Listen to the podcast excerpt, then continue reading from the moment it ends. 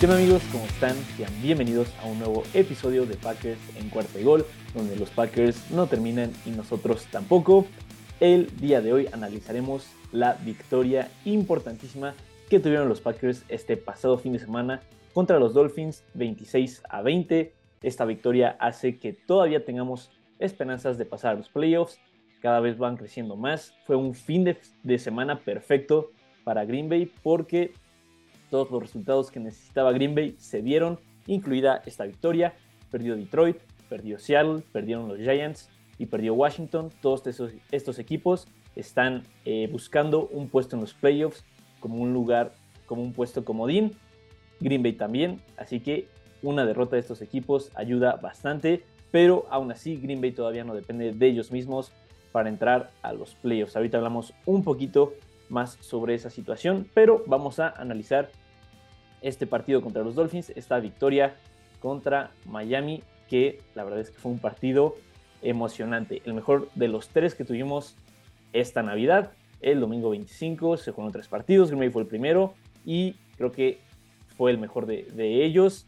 Fue un partido bastante, bastante entretenido, bastante emocionante, un poco estresante, pero así es la NFL, así es la NFL, nos encanta, la disfrutamos y fue un partido que empezó horriblemente mal para los Packers. Creo que irse al medio tiempo con una ventaja, Miami se fue con la ventaja de solamente 7 puntos. Creo que le salió bastante barato a Green Bay. Green Bay tuvo una primera mitad de horror. La ofensiva solo pudo hacer eh, un touchdown en la primera mitad y dos, goles de campo para irse con 13 puntos al medio tiempo, pero parecía que la defensa iba a pasar un día larguísimo. Eh, pudieron detener la primera serie de los Dolphins, limitándolos a solo 3 puntos, eh, pero después fue el touchdown que tuvo Jalen Waddle, que me parece fue de 80 yardas, 70 y algo yardas, eh, y fue un pase de 10 yardas. O sea, Jalen Waddle se echó todo el campo corriendo y creo que en ese momento yo pensé que la única forma de ganarle a estos delfines era seguirle el ritmo a la ofensiva y por lo que estábamos viendo de Aaron Rodgers dudaba mucho que eso fuera a pasar, pero todo dio vuelta, todo dio vuelta en la segunda mitad, eso hay que aplaudírselo al staff de cocheo. Hablamos mucho esta temporada que Green Bay era un equipo que no ajustaba y los ajustes del medio tiempo vinieron eh, y quedaron perfectos en, el partido. Empezando por una defensa que hemos criticado muchísimo a Joe Barry, nuestro coordinador defensivo, pero hay que aplaudirle este partido, de tener a Tua, a Tyreek Hill, a Jalen Waddle y al ataque terrestre de Miami. No es algo sencillo, pero los blanquearon en la segunda mitad. Miami se quedó con los 20 puntos que hicieron en la primera mitad, en la segunda no hicieron nada, obviamente encabezada por las tres intercepciones que tuvo, que tuvo Tua en eh, el último cuarto. Ahí está un poquito el tema de, la posible conmoción que sufrió. Ahorita está en el protocolo y bueno, creo que es una situación bastante, bastante delicada para Miami. Pero Green Bay hizo su trabajo, hizo su chamba.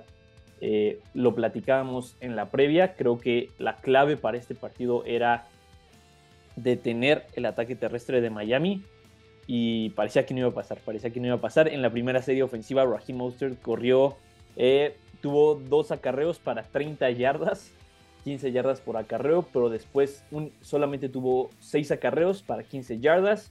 Eh, Jeff Wilson tuvo 15 acarreos para 52 yardas, entonces creo que la defensa terrestre de Green Bay se portó, se comportó a la altura, se comportó a la altura y quitando el ataque terrestre sumándole a que la ofensiva de Green Bay estaba haciendo puntos, pues eh, los Dolphins eh, abandonaron e-, ese ataque terrestre con sus dos corredores, lo que puso la presión en Tua y eso obviamente forzó los errores de al final, que fueron los que le dieron la victoria a, a Green Bay. Eh, otro punto positivo en la defensa creo que fue Jaron Reed, Creo que el comeback empezó después del fumble que él provocó. Muchos reporteros, inclusive Matt LaFleur, dijeron que este fue el mejor partido. Este fue el mejor partido que ha tenido Jaron Reed con el jersey de los Packers y creo que vino en el momento oportuno porque creo que su fumble fue esa chispa que eh, le dio vida a la defensa porque ya se estaban cansando, estaban dejando muchísimos, muchísimos espacios en la primera mitad y después de ese fumble eh, creo que pudieron eh, reagruparse, hacer los ajustes en el medio tiempo y jugar como lo hicieron en la segunda mitad, que fue increíble, increíble. Creo que sin la defensa y sin Joe Barry, los ajustes que hizo, Green no hubiera tenido posibilidad, porque la ofensiva sí puso 26 puntos, pero muchos de ellos fueron eh, gracias al gran trabajo de, la defensa y los equipos especiales en poner el balón ya en territorio de, los Dolphins sin siquiera haber empezado las series ofensivas. Eh, algo también que hay que remarcar muchísimo en el lado positivo de este partido para los Packers fue Mason Crosby, eh, el veteranazo pateador que tiene Green Bay. Estuvo perfecto en sus goles de campo y puntos extra. Metió cuatro goles de campo y los dos puntos extras y rompió el récord de Brett Favre de más partidos consecutivos jugando para Green Bay con, 200, con 256 encuentros. Creo que una leyenda para Green Bay ya consolidada y e hizo su trabajo. Eh, bastante confiable. La temporada pasada pues tuvimos ahí varios problemas con Mason Crosby, pero creo que esta temporada ha vuelto a ser Money Mason, no ha fallado y se le aplaude, se le aplaude muchísimo el compromiso que ha tenido con el equipo y lo confiable que es siempre. Hubo varias lesiones durante el partido. Salió lastimado Kishon Nixon, que ha sido una barbaridad. Eh, pensé que sí se iba al touchdown en su primer regreso. De todas formas, fue eh, un regreso de más de 90 yardas. Creo que está haciendo su caso para ser un All Pro. Pro Bowler ya no fue, pero eh, todavía puede estar en el equipo ideal de, esta temporada. yo soy, estoy 100% seguro que Green Bay ganaba uno o dos partidos más por lo menos. Eh, si Kishon Nixon era el regresador desde el principio de la temporada. Bastante raro que el staff de cocheo no lo hubiera visto, no lo hubiera puesto en esa posición muchísimo antes. A Mario Rogers no daba. Se hizo el cambio y los equipos especiales cambiaron por completo. Ahora, en vez de ser una debilidad para este equipo, son una fortaleza. Lamentablemente, Kishon Nixon salió lastimado. Christian Watson también salió lastimado ya llevaba eh, el mayor número de recepciones en un partido en su carrera, llevaba seis al medio tiempo, ya no regresó, también Josh Nyman, tackle derecho, no regresó, y Dean Lowry, eso abrió oportunidad a que varios suplentes tuvieran que, tuvieran que jugársela, ¿no? Que rifársela. Eh, Romeo Dobbs y Randall Cobb se turnaron en regresos para suplir a Kishon Nixon. Eh, nuestro novato Devonte Wyatt tomó el lugar de Dean Lowry y creo que hizo una gran diferencia. Lo comentábamos eh, en videos pasados, creo que esta clase de draft 2022 tiene potencial para ser la mejor que ha tenido Green Bay por lo menos en los últimos años, en la era Brian Gutekunst. Eh, como se los mencionamos, tenemos a Quay Walker, Devonte Wyatt, que las oportunidades que, las oportunidades que le han dado han sido aprovechadas, sin duda. Está jugando increíble. Tenemos a Christian Watson y Romeo Dobbs, que pueden ser la pareja de receptores del futuro. Tenemos también eh, a Samori Tour, Touré, eh, de última ronda. No ha jugado mucho, pero eh, también ahí está. Y Kingsley Enagbari, que ha cubierto de una manera extraordinaria la baja de Rashan Gary. Y estoy muy, muy emocionado de ver a Rashan Gary sano, a Preston Smith y a Kingsley Enagbari jugando juntos. Así que como les digo, esta clase de draft ha, brillado en su primer año, así que nada más nos queda estar emocionados para el futuro, pase lo que pase en los siguientes dos partidos. Y eh, Royce Newman tuvo que entrar eh, en vez de Josh Nyman. Creo que mm, no jugó muy bien, cometió dos castigos, pero hasta eso, eh, pues fue una buena curita para, para esa herida que dejó la serie de Josh Nyman. Lo bueno, lo positivo es que todas estas lesiones no son de gravedad. Los cuatro jugadores, Christian Watson, Keishan Nixon, Josh Nyman y Dean Lowry, pueden jugar la próxima semana.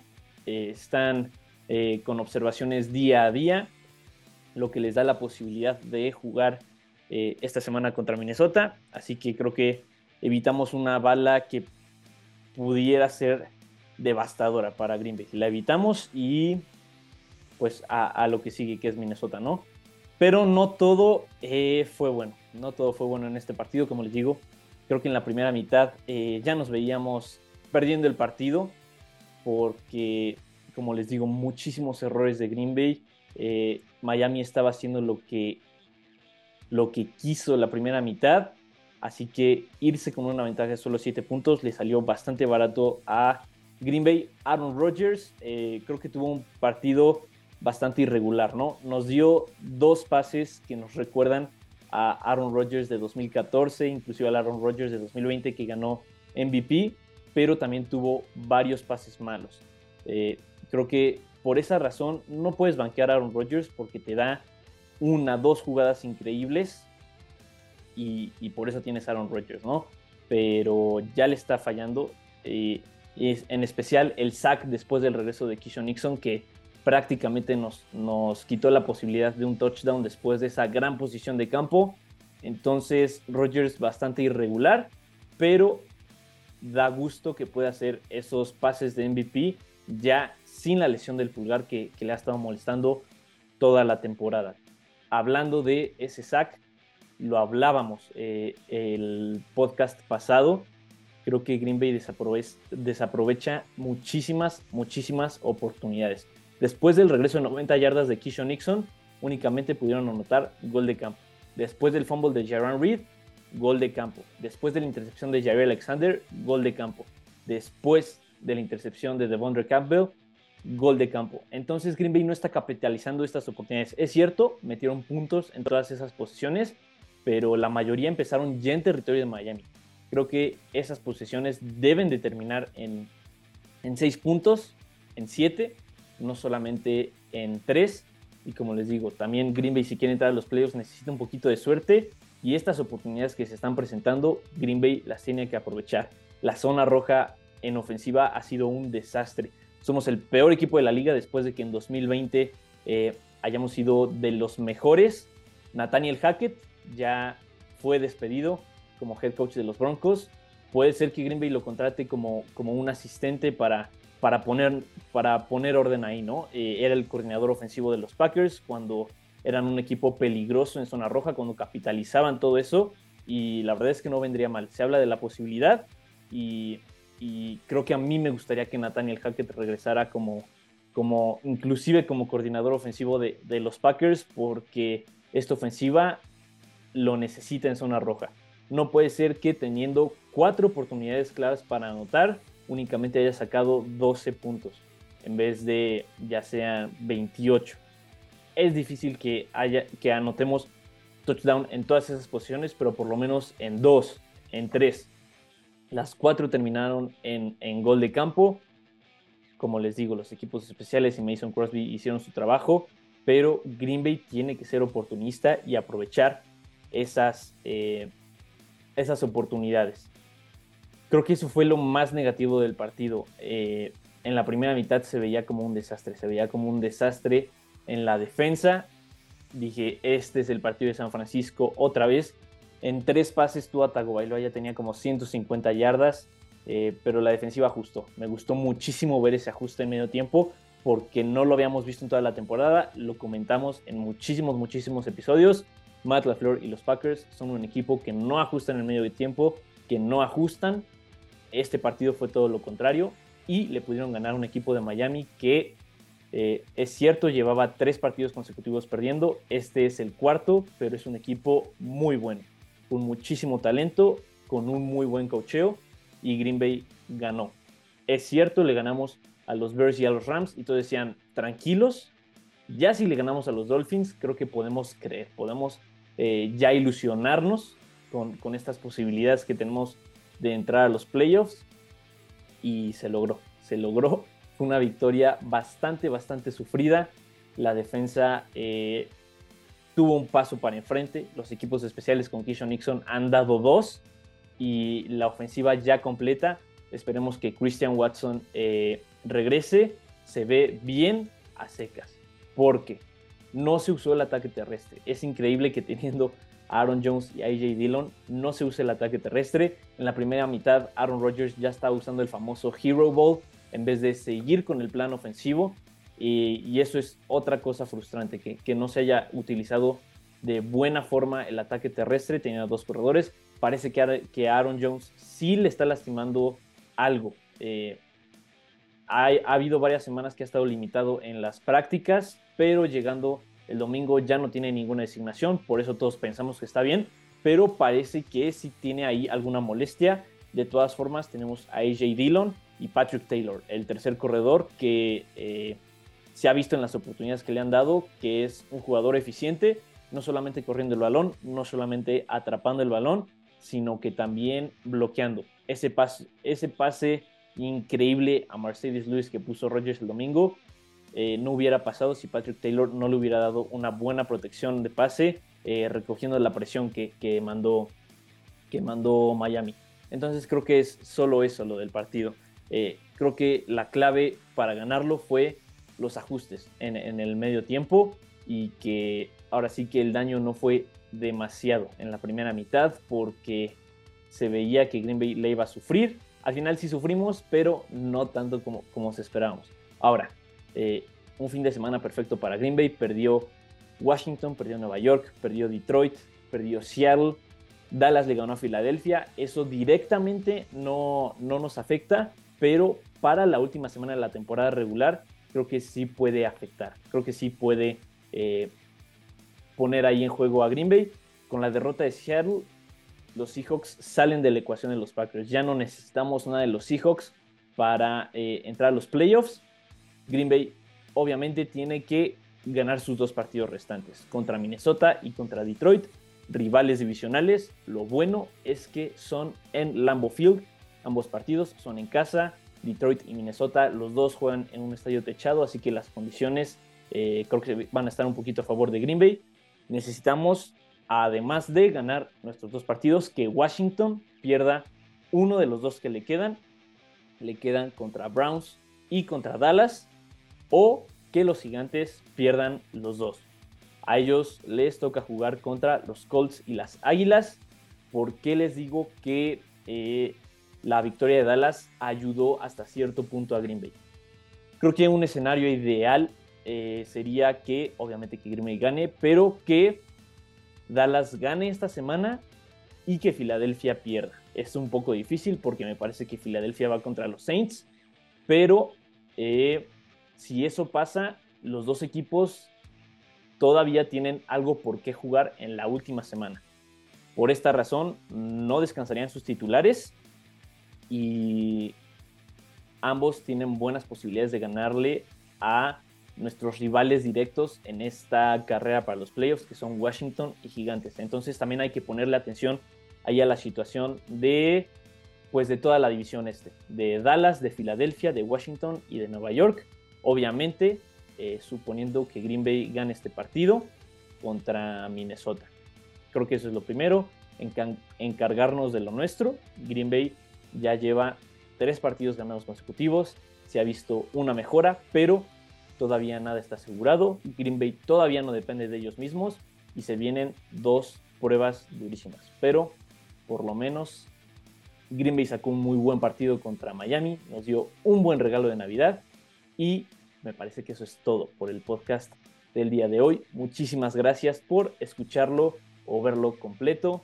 Espero que hayan pasado una feliz Navidad. Yo me la pasé muy muy bien con mi familia y los Packers. Creo que no hay una mejor combinación que eso. Cuídense mucho. Nos vemos y nos escuchamos en la previa del partido contra los Vikings de Minnesota. También va a ser un duelo bastante, bastante bueno. Cuídense mucho. Yo me despido por el día de hoy. Bye bye.